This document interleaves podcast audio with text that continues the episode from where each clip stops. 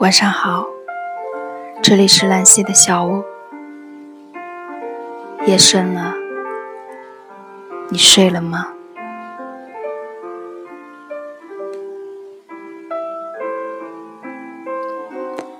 我并不想将这期节目上升到一个怎样的高度，只想从女性出发，谈谈女人在生活中的理性。因为现实生活中，男人总是理性的表率，而女人总是感性的代表。能够让一个男人失去理性的，要么是性，要么是爱。前段时间热播的《我的前半生》，应该有很多朋友看过。我们的男主角。一出场就是一个成功男人的标准形象，精明、沉稳。他和唐晶在一起，永远是那么平静、从容、理智。可是剧中贺涵却开了几个小时的车，在大雨里狂奔向在高速公路上淋着雨的罗子君，责怪他为什么不听话。罗子君的平儿子平儿生日，他为了让平儿和母亲过生日，开车一路从上海将平儿送到杭州，并且一直陪着平儿，等到罗子君下班回来，一起吹了蜡烛才离开。为此，贺涵耽误了重要的工作，遭遇了事业重大的危机。收听到这里的男士们，是不是想说“红颜祸水”？在这里，我只想对女人们说：如果有一天你遇到一个丢下受伤的工作，带你去看医生的男人，记得要珍惜。男人的冲动只是暂时的。他很快就会反应过来，然后调整自己的情绪和行为。而女人不同，女人可能会永远的陷在这种错误的感情里拔不出来，或者她根本意识不到自己的问题，直到头破血流，大有“不到黄河心不死”的架势。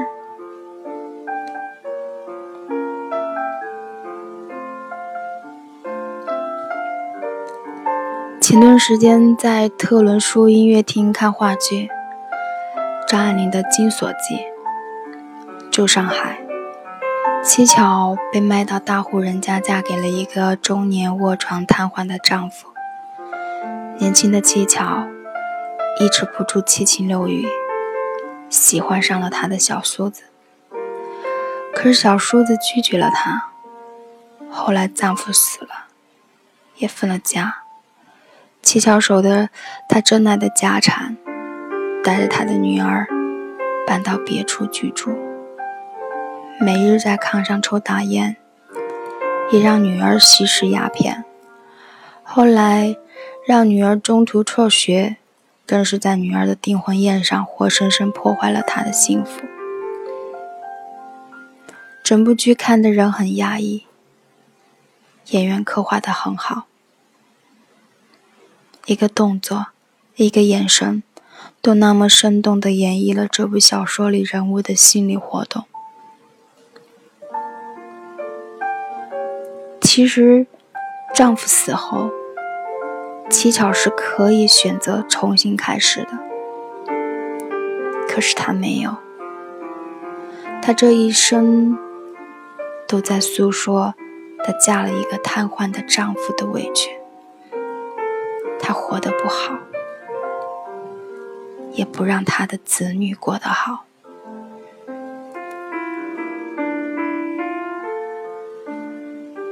这世间的悲剧，除了天灾，都是人祸。一个人如果把自己的不幸都归咎于外在，那么这个人很可能永远陷在不幸里走不出来。我们微弱的力量还不足以让世界听我们的，所以遇到困难的时候，不必楚楚可怜，更无需逢人就讲，生怕别人不知道你有多委屈。你不是祥林嫂。更不是乞巧。希望你闲时静思己过。你要知道，除了天灾，任何悲剧的发生都不是偶然的，这其中必有因果循环。更不要自怨自艾。你应该想想。这一切为什么会发生在自己身上？否则，将来你还要在这上面栽跟头。或许这一脚，你此生再也爬不起来。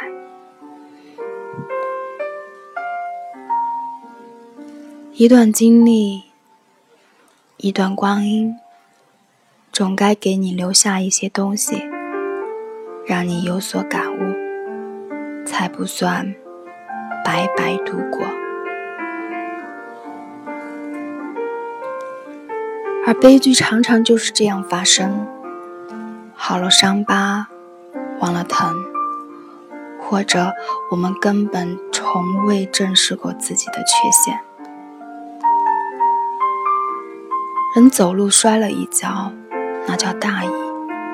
同一个地方摔两次，那叫愚蠢；同一个地方摔三次，那叫自残。这样的人根本不值得同情。可怜之人必有可恨之处。最可悲的人是什么呢？就是他摔了无数次，还是不明白绕着走。其实我们生命中这样的人很多，只是能看清的人很少。演员安吉丽娜·朱莉，性感、美丽、善良，却是在感情里面非常激烈的女人。十四岁就和初恋同居，三十岁。就已经离过两次婚，后来还是和 Peter 结束了十几年的感情。一个能如此耀眼的女人，必然有常人难以企及的智力。而对待感情呢？朱莉一直是那个激烈的、不够理性的女人。她赢了事业，却在感情里输得一塌糊涂。一个人二婚，只能说第一次选择错误情有可原。可是三婚、四婚，那就应该找找自己的问题，到底是哪里出了错？你为何总是不能按照你预想的那样，和你喜欢的人一起白头？我一直认为，婚姻这件事儿。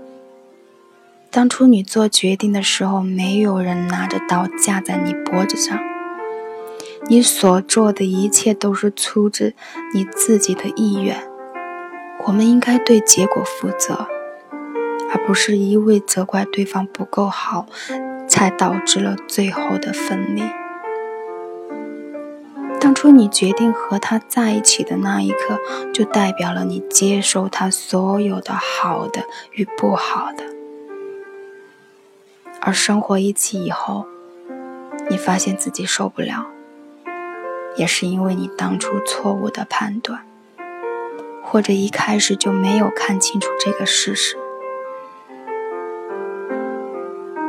现在的闪婚似乎已经成了一种流行趋势，甚至有各路明星来引领这种潮流，从贾静雯到大 S。到奶茶，到张雨绮。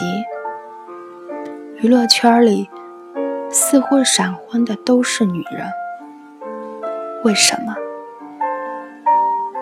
因为缺少理性思维的多是女人。对于闪闪婚，除非你已经阅人无数。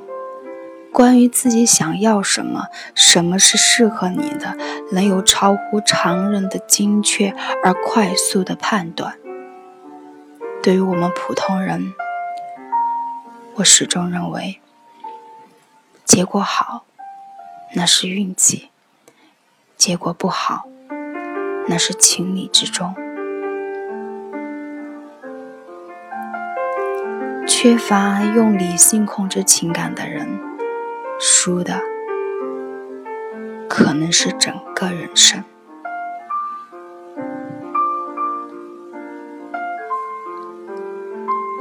理性是女人最高级的智慧，而我们在生活中常常遇到事情的时候，总是由着自己的性子来。说好听点儿，是跟着自己的心走；说的不好听呢。就是不用脑子办事，办事常常悔不当初。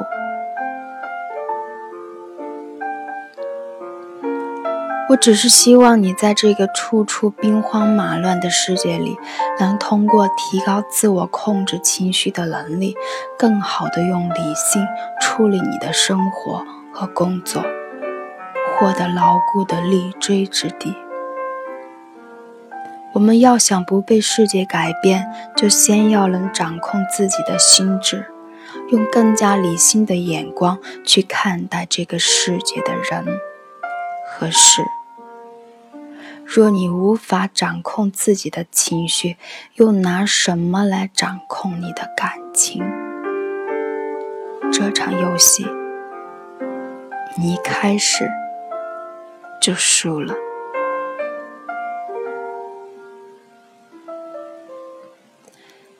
一个人如果没有控制感情、感性情绪的习惯，随时都有可能失去自己行为的尺度。我们看职场和生活的赢家，通常是那种不让情绪驾驭自己，而是自己驾驭情绪的人。若不是，那必定是占了中六合彩的运气。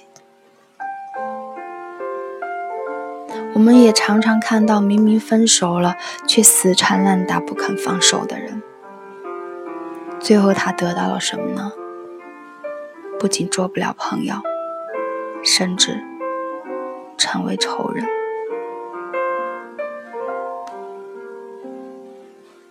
理智是什么意思呢？理性，智也。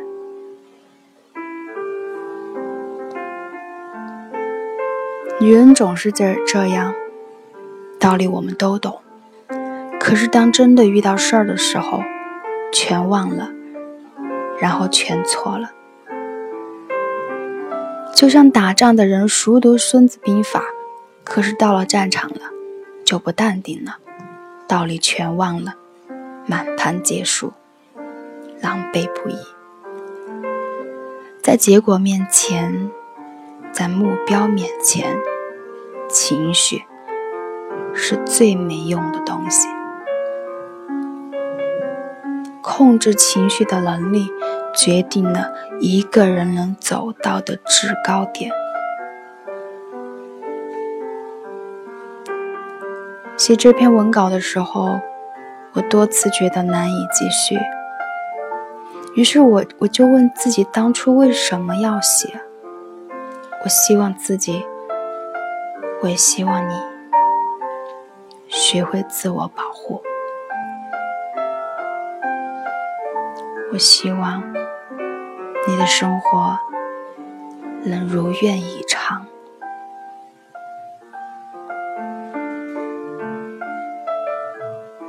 为什么我们总是觉得自己在有些事情上无法按照预行预想的那样理性对待？最近看一本心理学的书籍，里面这样说：对事物认识越正确、越深刻，自制能力就越强。如果你觉得自己总是无法控制自己的情绪，冲动地做出一些让自己后悔的事情，那么你问问自己，是不是因为这个结果对你造成的伤害，伤你还不够痛？如果是这样，你要知道，等到你真的感觉到痛的时候。很可能你遭遇的是你所不能承受的事情，你失去的是你最不能没有的东西。就像我们不会游泳，就不会一个人走在下雨的河边，因为我们知道有生命安全。可是，总有人明知道喝酒不能开车，还是要酒驾。因为上一次酒驾的时候，他没有遇见交警，只是闯了一个红灯。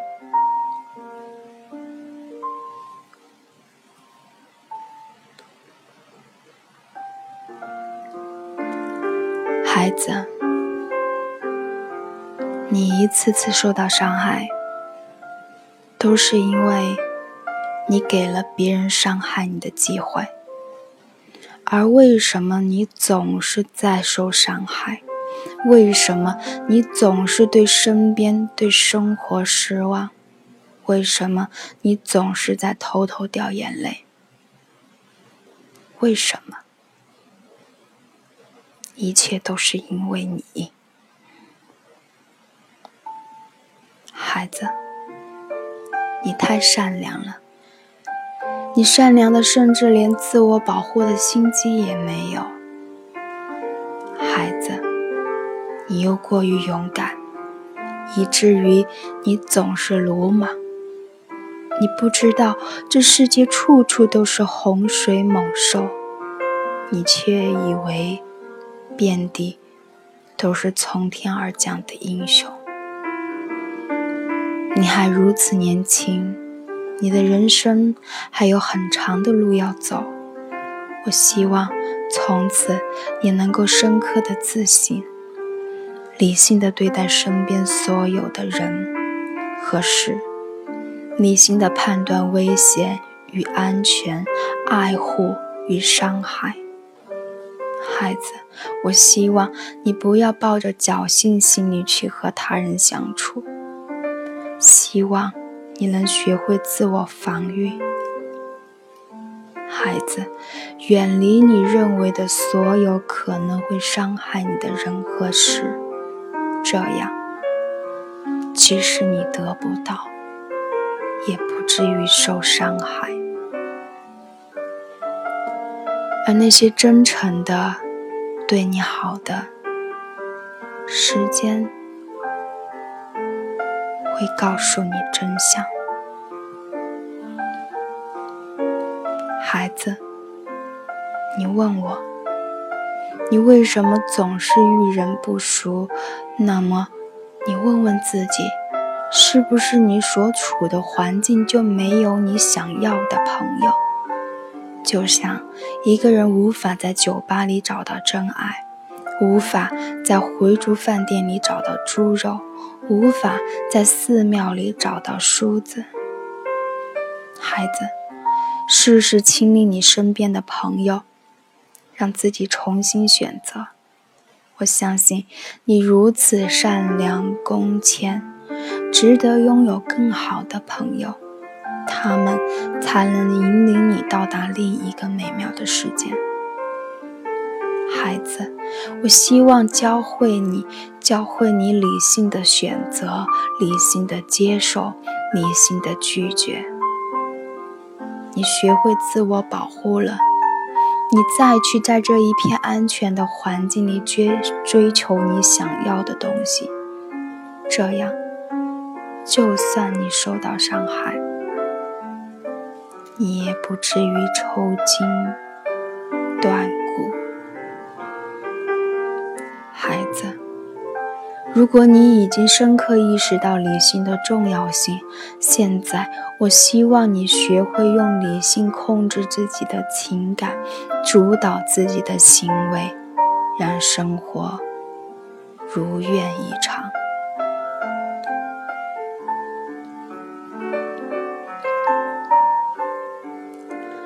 这不禁让我试图寻找不理性的根源。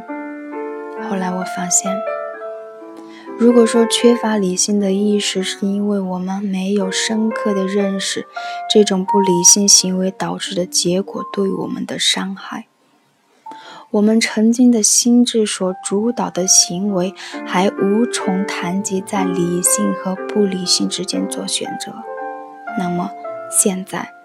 让我们谈谈，在深刻的意识到这种理性行为的重要性以后，我们在理性与不理性的选择过程中，为什么总是无法做出正确的选择？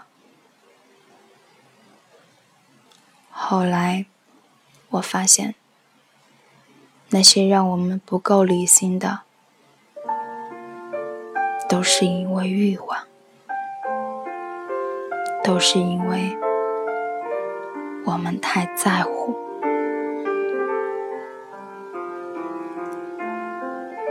英国作家麦克尤恩在《海滩》里写道：“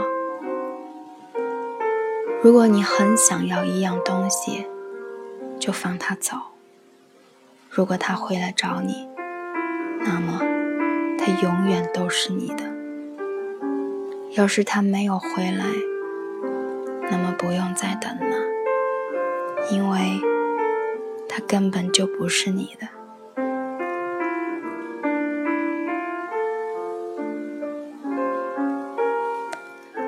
这是告诉我们，面对得失，淡然一些，不要看得太重。你用心了。努力了，结果就让它去吧，因为你的急切和紧张并不能改变什么，反而会搞砸你之前所做的所有努力。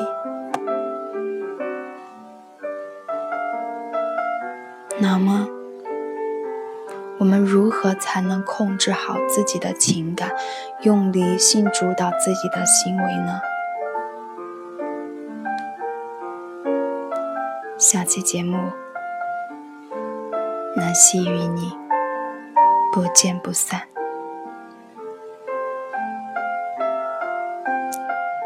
愿善良的人终得好运。晚安。一场好梦。